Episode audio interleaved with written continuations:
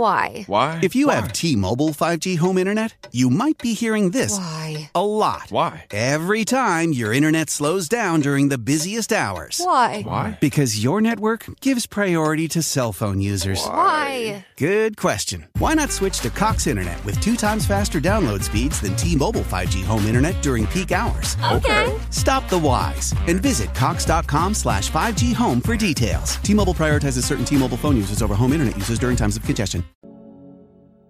Antes de continuar a mensagem dessa semana, eu quero aquela notícia, aquele momento nossa semana que eu tenho dado um resumo do que aconteceu. Então, primeiro, nós começamos um novo mês, o mês de abril e março vencemos, mas já tivemos a primeira semana de maio. Junto com a semana vem oportunidades, vem desafios. Nós estamos novamente aprendendo coisas novas, fazendo coisas novas. Os nossos desafios financeiros continuam.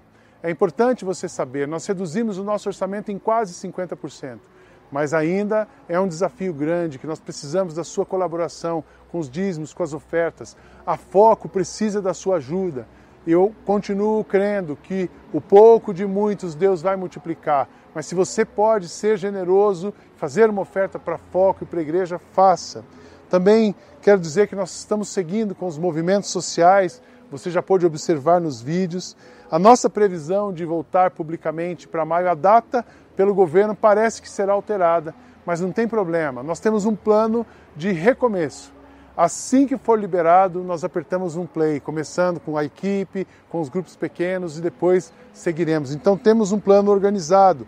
Seguimos com os nossos quatro alvos. O primeiro é ninguém passar fome ao nosso lado. O segundo é não deixar de falar, falar de Jesus para o número maior de possível de pessoas. O terceiro, preservar a equipe. O quarto, preservar essa estrutura para que a gente possa receber as pessoas. Tudo mudou, mas nada mudou. Tudo mudou, nós já vivemos um mundo novo. Nós já temos sinais de muita coisa diferente, mas nada mudou quando o foco é Cristo. A nossa igreja continuará sendo uma igreja focada em Cristo. Nós continuaremos, continuaremos liderando, modelados e orientados por Jesus. Nós vamos, estamos aqui engajados na mesma missão. A nossa igreja, não, Deus não tem uma missão para a nossa igreja. Deus tem a nossa igreja para a sua missão. Vamos continuar. Hoje eu escolhi esse cenário aqui fora por alguns motivos. Primeiro, para a gente ah, mudar um pouco e enxergar outros espaços. Você percebeu que cada hora um está falando de algum lugar, mas eu também quero falar sobre as tempestades. E quando eu vi a nossa horta aqui na igreja, eu vi o sinal de uma tempestade, eu vi um sinal do efeito da tempestade que nós estamos vivendo.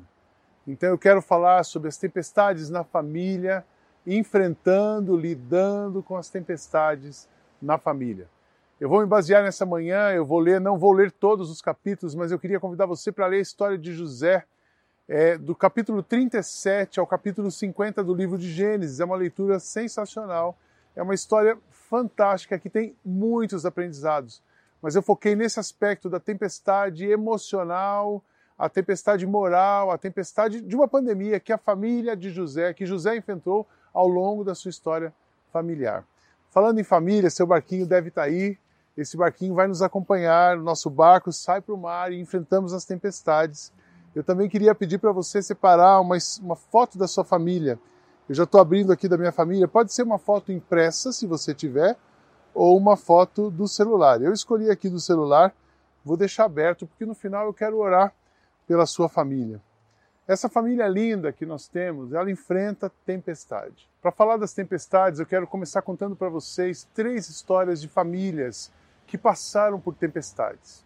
Uma família, uma vez, uma mulher me ligou dizendo que tinha recebido um WhatsApp do marido, dizendo que o marido não voltaria mais para casa, ele dizendo que não voltaria para casa e encerrou o casamento por um WhatsApp. Vocês podem imaginar a crise emocional, é uma crise em vários aspectos, mas especialmente emocional, como ficou a emoção dessa mulher e como estava a emoção desse homem. Eu não quero julgar nem dizer ah, o que eu penso sobre isso, eu estou apenas narrando uma história. Uma outra história muito triste, uma outra tempestade. Um homem conhece uma mulher pela internet, um homem casado com família constituída, conheceu uma mulher pela internet com família constituída e eles começam a ter um relacionamento extraconjugal. Um belo dia ele decide abandonar a sua família e ir morar com essa nova família. Foi uma decisão ah, baseada numa vontade, um princípio completamente desalinhado daquilo que Deus tem para uma pessoa, para uma família. Mas imagina a tempestade que esses filhos enfrentaram, que essa mulher enfrentou e que também esse homem com a nova família. Ninguém consegue viver confortável nessa situação. Tem um outro caso que é uma, uma, uma outra, um outro tipo de tempestade. Eu conheço um homem muito íntegro, trabalhou a carreira, uma carreira brilhante, íntegro, guardou dinheiro, cuidou da família, formou os filhos, terminou aquela fase da carreira e foi realizar um sonho. Ele investiu o que ele tinha ganho ao longo do seu tempo de trabalho árduo em um negócio. E esse negócio não deu certo. E ele perdeu tudo o que ele ganhou em 30 anos, ele perdeu naquele negócio. Esse homem hoje precisa de ajuda de pessoas para poder viver e se manter no básico. Que crise!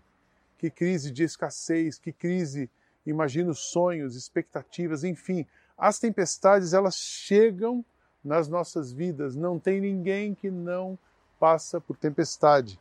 Mas eu queria dizer algumas coisas sobre a tempestade. Quando eu olho para a palavra de Deus, a primeira coisa é que a tempestade faz parte da vida.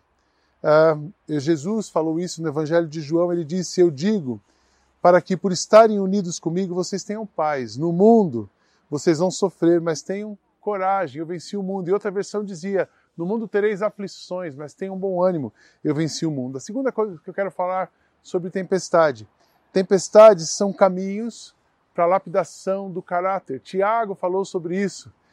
Meus irmãos, sintam-se felizes quando passarem por todo tipo de aflições, pois vocês sabem que quando a sua fé vence essas provações, ela produz perseverança e que essa perseverança seja perfeita, a, a fim de que vocês sejam maduros e corretos, não falhando em nada. Uma outra coisa sobre a tempestade é, graças a Deus, tempestades passam.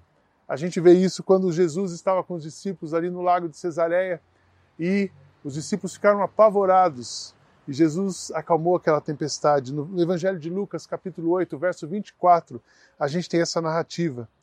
Aí os discípulos chegaram perto de Jesus e o acordaram, dizendo: Mestre, mestre, nós vamos morrer. Jesus se levantou, deu uma ordem ao vento e à tempestade, e eles pararam e tudo ficou calmo. Tempestade passa. E a quarta verdade sobre a tempestade Jesus tem poder sobre a tempestade. Ele dá ordem aos ventos, ele acalma o mar e ele faz a tempestade passar. Isso é uma realidade. Jesus ali no barco, quando ele tomou aquela medida e disse para o vento se acalmar, para o vento cessar, a tempestade parou. Vem o discípulo, as reações dos discípulos. Então ele disse aos discípulos: Por acaso vocês não têm fé? Mas eles estavam admirados e com medo e diziam uns aos outros: Que homem é este? Ele manda até no vento das ondas e eles obedecem. Nós estamos enfrentando uma tempestade, mas Jesus continua sendo o mesmo. Uma palavra dele é suficiente para curar tudo. Jesus, nada e nenhuma pandemia, por maior que ela está sendo e esteja atingindo o mundo inteiro, mudando a situação, mudando o mundo, comportamentos, pensamentos, nada disso é maior do que o poder e autoridade de Jesus sobre isso. Então nós precisamos viver e passar por uma tempestade com esse pano de fundo. José, a história de José, ele viveu algumas tempestades, eu coloquei algumas, mas ele viveu muitas tempestades na sua trajetória familiar. Quando você lê ali no capítulo 37, começa a história de José, ele sendo José era um dos filhos de Jacó, e ele foi vendido ao Egito pelos irmãos como escravo. E os seus irmãos disseram para o pai que ele tinha morrido. E e começa uma história, uma trama de mentiras, de inveja, uma grande crise ali. Depois, no capítulo 39 de Gênesis, a gente vê a ascensão de José. José vai trabalhar no comandante, no chefe da guarda, na casa de Potifar, e ele, ele tem uma ascensão grande, uma conquista, um espaço no Egito. O, a, o homem, o jovem que foi vendido como escravo, ele ganha destaque. Enquanto ele estava se destacando, ele sofre uma outra crise a mulher de Potifar o assedia sexualmente. E isso leva José para um outro capítulo, capítulo 40, verso e 41, mostra José na cadeia. Mas na cadeia, lá no fundo do poço, ele estava numa ascensão, ele foi para baixo de novo, uma outra crise. a José interpreta os sonhos do rei e ele ganha a confiança do rei e ele consegue de novo voltar a ter um destaque no governo. Nesse destaque, é, nesse momento, ele trabalha, organiza e planeja, ele conduz o governo, mas nesse momento, ali no capítulo 42 até o 46, nós vamos ver que ah, o mundo sofre uma pandemia naquele momento, uma escassez. Chegaram sete anos de escassez, de fome, mas José estava preparado para aquilo, ele liderou um processo de mudança. No capítulo 47, a sua família volta e a gente vê José, que agora era o governador do Egito, cuidando da sua família. Um jovem vendido como escravo se torna o governador do Egito e cuida da sua família e recebe os seus irmãos que o venderam.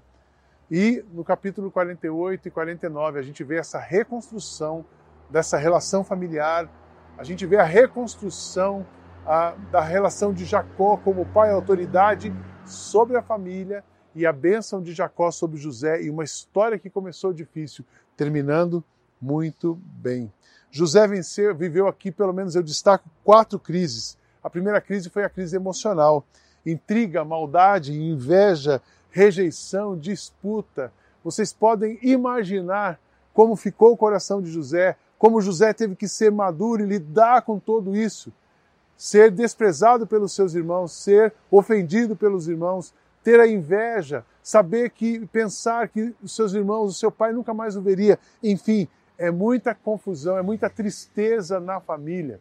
Uma crise emocional como a que estamos vivendo agora, pessoas enterrando seus entes queridos sem poder identificá-los ou poder ao mesmo se despedir, pessoas sofrendo, lidando com luto, mas lidando com a, a, a, a impessoalidade dessa, dessa morte.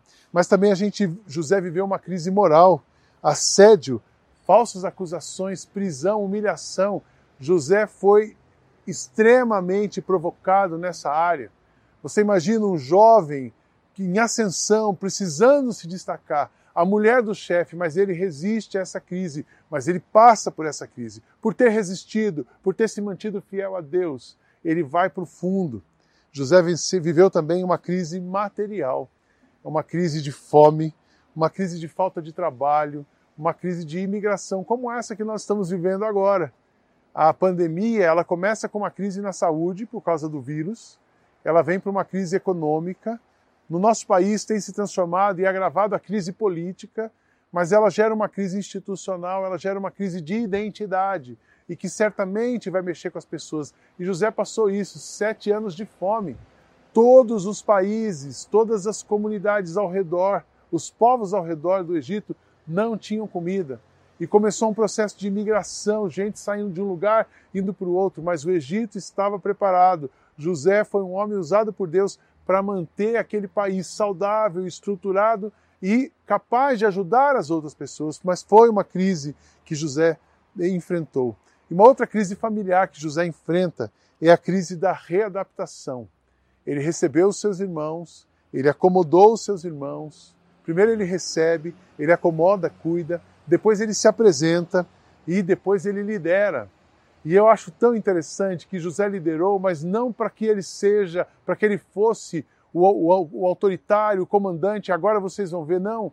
Ele liderou para colocar cada um no seu lugar e devolver o lugar para Jacó de pai, de autoridade. E todos terminam, essa história termina com todos debaixo da bênção de Jacó. Jacó dizendo para cada um a sua palavra. Antes de morrer, ele dá uma palavra para cada filho. E, essa, e esses filhos se tornam as doze tribos de Israel que nós conhecemos, a história que vem até hoje. Mas eu imagino, e é tão lindo quando a gente vê alguns textos aqui, Jacó reagiu, é, é, José lutou com as suas emoções, José teve que viver aquele processo de adaptação. Crises na emoção, crises morais, crises materiais, crises de reajustes como esse que nós estamos vivendo agora. Eu tenho visto algumas mulheres falarem dos seus maridos em casa, com home office e vice-versa. Eu tenho ouvido mães e pais falarem dos filhos. Eu tenho ouvido sobre adolescentes que estão ficando em casa sem o contato presencial com seus amigos. Enfim, é uma, é, é uma crise geral que nós passamos nesse momento. É uma tempestade, mas José venceu, lidou e venceu aquelas tempestades. E eu quero estudar com vocês isso. Como é que José, olhando para a história dele, como que ele superou essas tempestades? José venceu a sua crise emocional. Ele não ficou escravo de o fato dele ter sido vendido, rejeitado pelos seus irmãos, não fez com que ele ficasse preso naquele ponto, mas ele avança. José venceu a sua crise emocional liberando o perdão. Ele orou para os seus irmãos, sentiu a dor, processou aquela rejeição, mas ele perdoa os seus irmãos. Ele volta a se relacionar com seus irmãos sem nenhuma mágoa, sem nenhum ressentimento, de fato liberando o perdão. Sabe por que ele conseguiu liberar o perdão? Porque ele deixou o passado no passado. Ele deixou no passado no passado, como Paulo diz aos irmãos em Filipenses. É claro, irmãos, que eu não penso que já consegui isso. Porém, uma coisa eu faço: esqueço aquilo que fica para trás e avanço para o que está na minha frente. Corro direto para a linha da chegada a fim de conseguir o prêmio da vitória. Esse prêmio é a nova vida para a qual Deus me chamou por meio de Cristo Jesus. Paulo dá esse conselho aos cristãos em Filipenses. José conseguiu superar a sua crise emocional porque ele agiu baseado no que ele tinha como raiz e não naquilo que estava acontecendo com ele. José tinha princípios, José temia a Deus, José estava ligado a Deus e José sabia que Deus tinha um plano para ele dali para frente. E foi essa convicção de quem ele era, de quem estava com ele e do que Deus tinha para ele. Foi essa convicção que fez José caminhar, foi essa convicção que fez José superar essa crise na emoção. É, ele não olhou para aquilo que ele estava passando, mas ele olhou para aquilo que ele tinha que Deus tinha para ele. Por quê? Porque os pés dele estavam firmados em Deus. José, assim como Paulo falou aos Coríntios, tinha um tesouro espiritual. Assim Paulo fala no capítulo, segunda carta de Paulo aos Coríntios, capítulo 7, capítulo 4, versos 7 a 9, diz assim: Porém nós que temos esse tesouro espiritual, somos como potes de barro, para que fique claro que o poder supremo pertence a Deus e não a nós. Muitas vezes ficamos aflitos, mas não somos derrotados. Algumas vezes ficamos em dúvida, mas nunca desesperados. Temos muitos inimigos, mas nunca nos falta um amigo. Às vezes somos, gra somos gravemente feridos, mas não somos destruídos. Então José sabia que em Cristo, firmado com seus pés na rocha e olhando para Deus, continuando sendo fiel a Deus, ele enfrentaria e superaria e isso fez José tomar uma decisão de prosseguir. José vence a sua crise emocional porque ele toma uma decisão de prosseguir. Ele não olhou para aquele fato, ele não ficou escravo daquilo, porque ele sabia que aquilo era passageiro, mas o que Deus tem para ele é eterno. Eu quero dizer isso para você também nessa manhã. Na mesma carta de Paulo aos Coríntios, ele diz assim: Por isso nunca ficamos desanimados mesmo que o nosso corpo vá se gastando, nosso espírito vai se renovando dia a dia.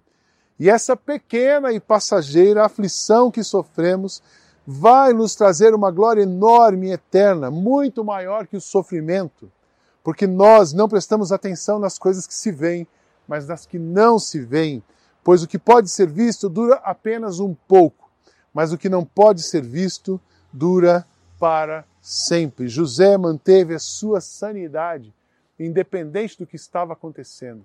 Por quê? Porque ele sabia quem ele era. Ele sabia quem estava se movendo, quem estava no controle de todas as coisas. E ele sabia o que Deus tinha preparado para ele. Eu quero dizer para você nesse dia que você mantenha-se firme ao Senhor, que você mantenha-se independente da crise. Se você está passando por uma crise de emoção, tristeza, depressão, angústia, peça ajuda. Você vai sair disso. Mas como você vai sair disso? não ficando preso ao que te trouxe a isso, não ficando preso a um fato da sua família, a uma mágoa, a um ressentimento. Que nesse dia você possa liberar o perdão para aquelas pessoas que te ofenderam, para aquelas pessoas que te passaram para trás, para aquela pessoa na sua família que te rejeitou. Porque você se libertando disso e olhando para Cristo, você vai descobrir o seguinte: isso é passageiro.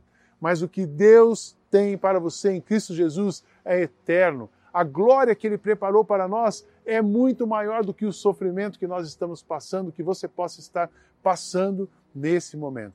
Essa pandemia tem prazo, a gente não sabe o prazo, ela tem um prazo, ela vai passar, mas o que Deus preparou para você para mim, para nós, é eterno. Continue olhando para Deus e supere a sua crise emocional. Busque ajuda, nós vamos, estamos prontos, dispostos para ajudar você a sair da onde você está e dar passos na direção daquilo que Cristo preparou para você. Segunda coisa, a segunda crise que José venceu foi a crise moral. Ele passou uma crise moral do assédio, da humilhação e da prisão com a mulher de Potifar, que o levou à prisão, mas ele venceu. Como que José venceu essa crise moral? José venceu essa crise moral sendo fiel ao Senhor. Ele pagou o preço com a sua integridade.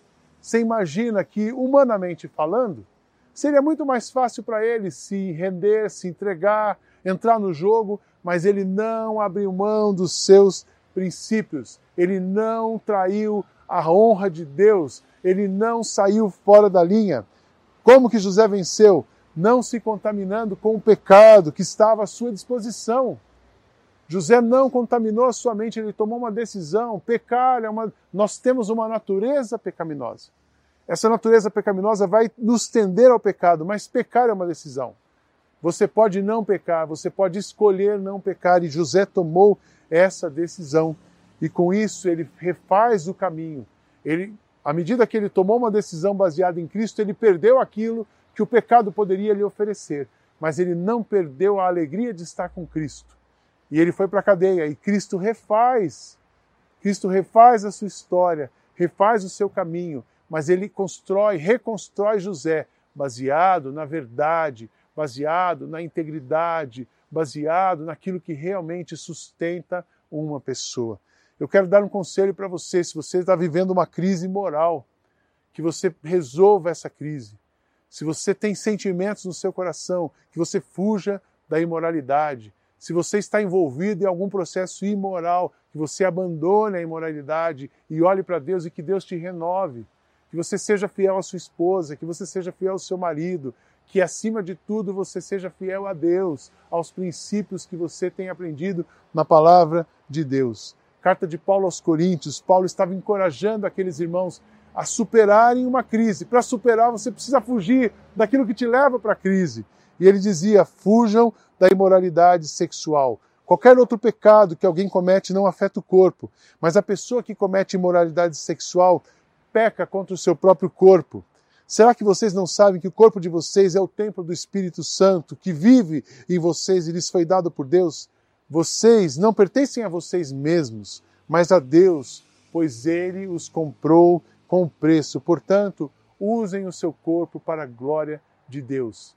José usou o seu corpo para a glória de Deus. José não se rendeu aos encantos e ao efeito do pecado. Foi assim, foi esse o caminho que ele venceu uma crise moral. Se você passa por esse momento e você não sabe como voltar, eu me lembro de um texto de Apocalipse que ele diz assim: Lembra, pois, de onde você caiu, arrepende e volta à prática das boas obras. O arrependimento é o começo para uma restauração moral. O arrependimento vai te levar a uma mudança. E para onde você vai mudar? Mude para o começo. Volte ao começo. Se você tem uma crise conjugal, lembra do começo do seu casamento. Lembra o que te atraiu e juntou com essa pessoa. Se você tem uma crise moral de negócios, é hora de você abandonar os negócios e começar de novo. É melhor ter menos dinheiro com integridade do que ter muito dinheiro com a crise moral. Então mude o seu padrão de negócio, mude o seu padrão de conduta familiar, mude o seu padrão de conduta sexual, mude o seu padrão de pensamento com relação às coisas morais. Que aquilo que seja moral para Cristo seja aquilo que seja moral para você também. É assim que nós vamos viver e vencer essa crise de moralidade. Foi assim que José venceu. Mas também José venceu a pandemia é interessante, as pessoas perguntam, pastor, você acha que é o fim do mundo? Tem tantos fins do mundo que já aconteceram. Eu tenho certeza que cada dia nós estamos mais próximos do fim. Mas nós não sabemos o dia nem a hora. Ele virá como um relâmpago. E nós que somos o povo dele, reinaremos com ele para sempre. Mas os dias que antecedem a volta de Cristo são dias difíceis. Então eu tenho certeza que nós estamos mais próximos da volta, por isso estamos passando todas essas dificuldades. Nós não podemos esperar nada de ninguém, de governos, nenhuma, ninguém tem uma resposta, mas ele tem. E José venceu essa crise da pandemia, da fome. Ele venceu com trabalho, ele venceu primeiro, seguindo as orientações de Deus. José não fez o que a emoção dele o levaria a fazer. José não fez aquilo que o rei mandava fazer, mas José fez aquilo que Deus mandava fazer. Ele venceu seguindo as orientações de Deus. Ele venceu trabalhando firme. Eu quero ler para vocês, para a gente ter esse pedaço da história, Gênesis 41, de 45 a 52 e ele mostra como que José trabalhou e foi usado por Deus para vencer aquela pandemia. Diz assim o texto: O rei pôs em José o nome de Zafenate Paneia e lhe deu como esposa Azenate, filha de Potífera, que era sacerdote da cidade de Heliópolis. José tinha 30 anos quando entrou para o serviço do rei do Egito, um jovem. Ele saiu da presença do rei e viajou por todo o Egito, ele era um super executivo. Durante os sete anos de fartura, a terra produziu cereais em grande quantidade. E José ajuntou todos os cereais e os guardou em armazéns nas cidades, ficando em cada cidade os cereais colhidos nos campos vizinhos. José ajuntou tanto mantimento que desistiu de pesar, pois não dava mais. Parecia a areia da praia do mar. E antes de começarem os anos de fome, José teve dois filhos com a sua mulher, pôs no primeiro o nome de Manassés e explicou assim: Deus me fez esquecer. Olha, José lidando com a sua emoção, ele estava curado das suas emoções. Deus me fez esquecer todos os meus sofrimentos e toda a família do meu pai. Ele teve um desligamento emocional. E no segundo filho, ele pôs o nome de Efraim e disse: Deus me deu filhos no país onde eu tenho sofrido. Ele estava reconhecendo que Deus transforma o mal em bem. Então José estava com o coração grato, José estava com desligamento emocional saudável e com coração grato. E isso fez com que ele obedecesse a Deus, conseguisse obedecer a Deus e trabalhar e produzir. E ele produziu muito. E ele se preparou para os dias difíceis. Então ele obedeceu a Deus, ele trabalhou, ele se preparou. Quantas vezes você já me ouviu falando aqui na igreja? E eu quero falar de novo isso para você mesmo nesse tempo de pandemia. Ganhe o máximo que você puder ganhar. Ah, eu estou ganhando pouco, é o máximo. Guarde o máximo que você puder guardar e doe o máximo que você puder doar. Eu tenho acompanhado as famílias aqui da igreja, algumas extremamente necessitadas e outras mesmo passando com aperto. Continuam generosas, porque generosidade é uma marca de quem sabe que Deus está no comando. E a generosidade de José foi quem ajudou a restaurar aquela pandemia. José exerceu a generosidade, ele trabalhou para o bem dos egípcios e os seus vizinhos. Se você for ler a história no final, você vai ver que os vizinhos vinham até o Egito buscar comida e José prontamente os serviu. Diz assim no capítulo 41, versos 55 a 57. Quando os egípcios começaram a passar fome, eles foram pedir alimentos ao rei e ele disse: vão falar com José e façam o que ele disser. O rei deu toda a autoridade para José. Quando a fome aumentou no país inteiro, José abriu todos os armazéns e começou a vender cereais aos egípcios. E de todos os países vinham ao Egito para comprar cereais de José, pois o mundo, pois no mundo inteiro havia uma grande falta de alimentos. José não falou assim, não, vamos nos proteger estamos resolvidos e o resto, cada um cuida do seu. Não, José cuidou dos seus, cuidou dos vizinhos, José não parou de amar, José foi aos confins, José realmente foi um líder que trabalhou em favor da comunidade, do povo e transformou e foi usado por Deus para transformar uma situação. Essa crise só vai ser vencida se nós estivermos seguindo a orientação de Deus.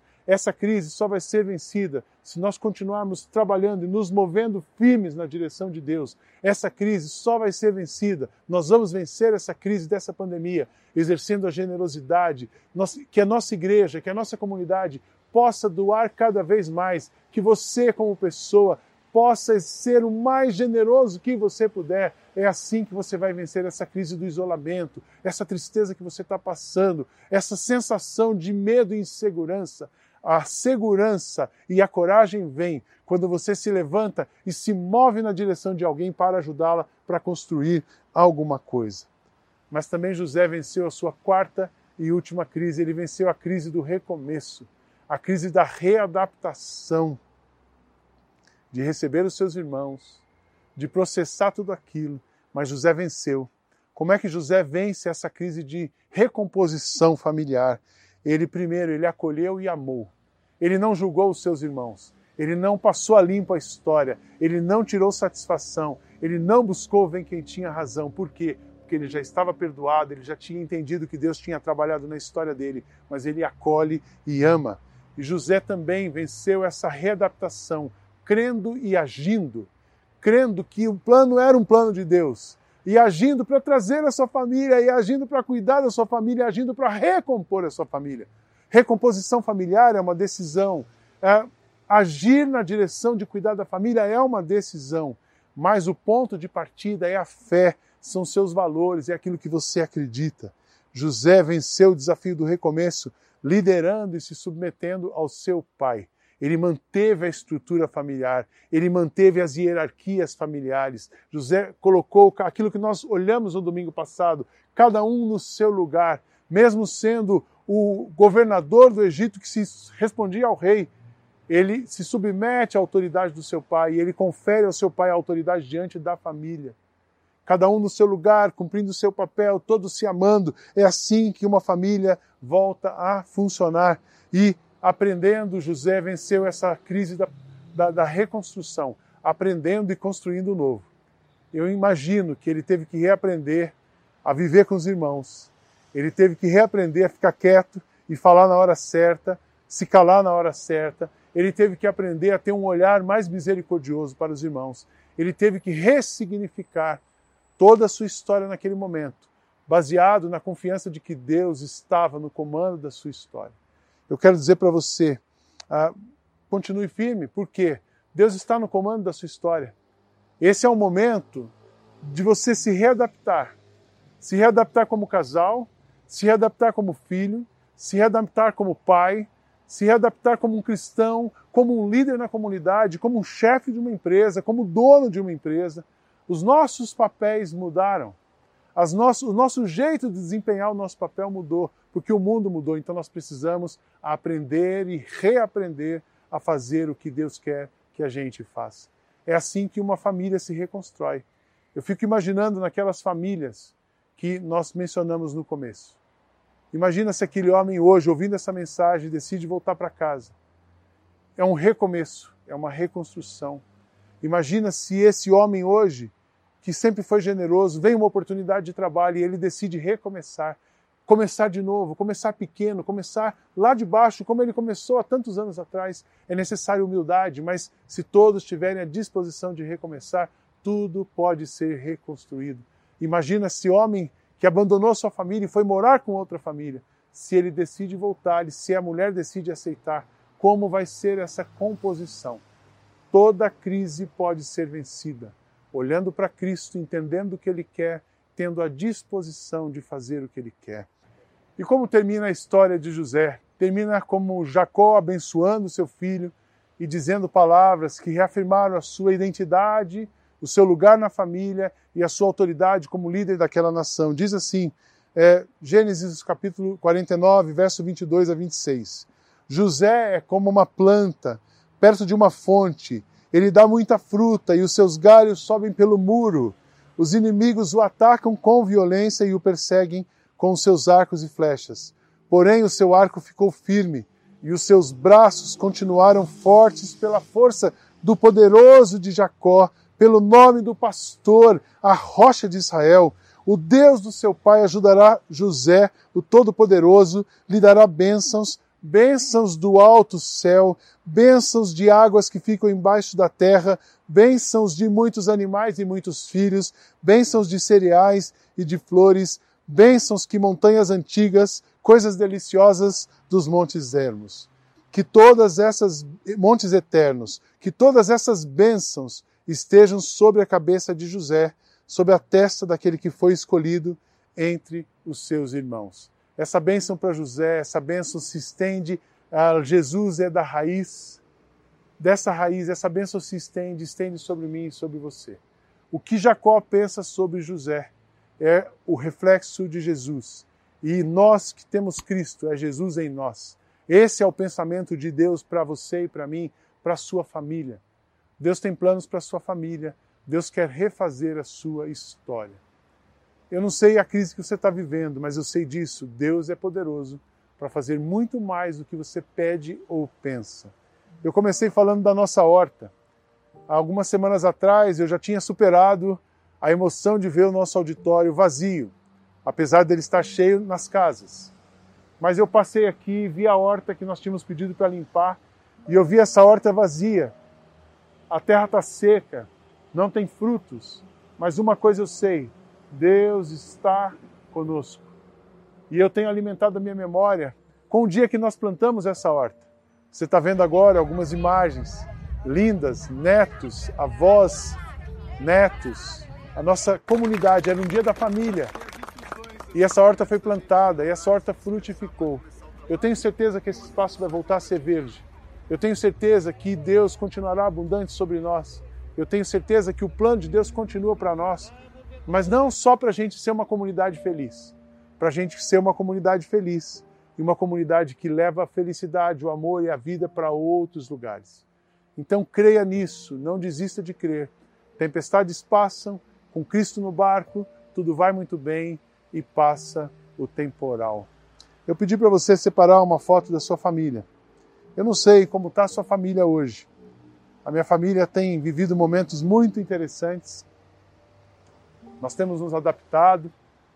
O meu neto vai fazer, nosso neto Daniel, no dia 14 ele faz ah, um aninho. Hoje é dia 10, 11, 12, 13 e 14. Na quinta-feira ele vai fazer um ano. E nós temos experimentado grandes coisas na família, aprendizados novos, ajustes. Mas eu quero terminar orando. Eu não sei como você está, mas eu quero terminar orando pela sua família. Olhe alguns momentos para a sua família. Essa família é o presente que Deus deu para você. A família que você vive, as pessoas que estão com você, são presentes que Deus deu para cuidar de você. E eu quero terminar essa mensagem orando com você, orando por você. Senhor Jesus, abençoa cada família agora que está reunida, cada pessoa que, mesmo esteja distante, não conseguindo conviver com a sua família, que o Senhor possa abençoá-la. Se tem alguém com laços, crises de emoção, laços rompidos, que possam ser refeitos. Se tem alguém passando por uma crise moral, que o Senhor possa libertar, que o Senhor possa trazer paz para as famílias calma na tempestade e coragem para enfrentar todos os desafios que nós temos enfrentado nesse momento. Abençoa as famílias dessa comunidade, da nossa comunidade. Abençoa as famílias da nossa cidade. Abençoa as famílias que estão enfrentando luto. Abençoa, Deus, as famílias que estão lutando com doenças e enfermidades nesse momento. Abençoa todas as famílias do nosso país. Que nenhuma família tenha falta de alimento nas suas casas. Que ninguém tenha o mínimo, falta do mínimo para viver. Tenha misericórdia do nosso país, abençoa o mundo inteiro e que todos possam conhecer a tua glória e se render aos teus pés. Ajuda-nos e sustenta-nos em meio à tempestade. Que todos os dias seja renovado no nosso coração a certeza e a promessa de que em Cristo nós somos mais que vencedores. Muito obrigado por esse tempo, Deus. Abençoa cada família, nossa oração, em nome de Jesus. Amém. Deus abençoe você, a sua casa. Nós vamos cantar uma bênção.